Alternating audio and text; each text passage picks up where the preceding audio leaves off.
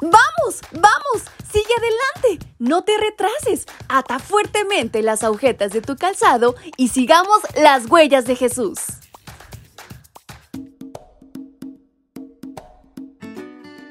Hola, hola mis pequeños y grandes, ¿cómo están en esta mañana? Su amiga Fabi les acompaña nuevamente y les da la más cordial bienvenida a este su devocional para menores y adolescentes. Y saben, en este mitad de mes del último mes de este año hay una gran reflexión por aprender. ¿Quieren saber de qué se trata? Pues vamos, acompáñenme. Y esta lleva por título El buen nombre. Más vale el buen nombre que las muchas riquezas, y la buena fama vale más que la plata y el oro. Libro de Proverbios capítulo 22, versículo 1. ¿Te gusta tu nombre? ¿Sabías que tu nombre forma parte de tu identidad? De esta forma es como la gente te reconoce, como si fuera una marca. ¿Sabes? Las personas llegan a relacionar la marca comercial de un producto con su calidad. Algunas marcas tienen buena fama porque durante muchos años han ofrecido productos de buena calidad.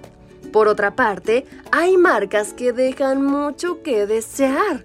Y la gente no suele comprar sus productos pues sabe que son artículos desechables y realmente resulta conveniente pagar un poco más por algo, pero que te dure mucho más. ¿Sabías que hay quienes pagan millones de dólares para que el nombre de una persona, de una empresa o de un producto se use en un estadio de eventos deportivos?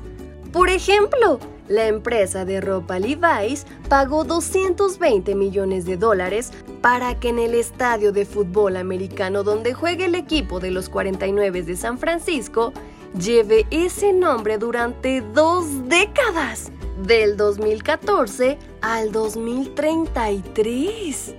Gracias a eso, la empresa recuperó el dinero con creces pues la marca se hizo más conocida y obtuvieron muchas ventas. En los tiempos bíblicos, el nombre de la persona representaba una cualidad o virtud. Dios cambió el nombre de más de un personaje del Antiguo Testamento para que la persona recordara cuál era su misión asignada. Jesús también le cambió el nombre a más de uno. ¿Recuerdas algún caso? Un nuevo nombre significaba un nuevo comienzo para las personas. ¿Sabes? Dios desea que cuides tu nombre, que cuando la gente lo escuche lo asocie a una persona honesta, íntegra y también bondadosa. Pero más allá de cualquier nombre humano, hay uno solo que permanecerá por siempre. ¿Sabes cuál es? ¡Sí! ¡Jesucristo! El apóstol Pedro dijo lo siguiente, en ningún otro hay salvación, porque no hay otro nombre bajo el cielo dado a los hombres en que podamos ser salvos. Hechos 4:12. ¿Sabes qué es lo mejor de esto? Que para llevar el nombre de Jesús o identificarte como cristiano, no necesitas pagar ningún centavo, porque eso no tiene precio. Así que ya lo sabes, y sé un buen representante de Cristo en esta tierra. Y con estas palabras en mente es como nos despedimos de nuestra reflexión. Espero hayan aprendido muchísimo, pero sobre todo lo lleven a la práctica. ¡Hasta pronto!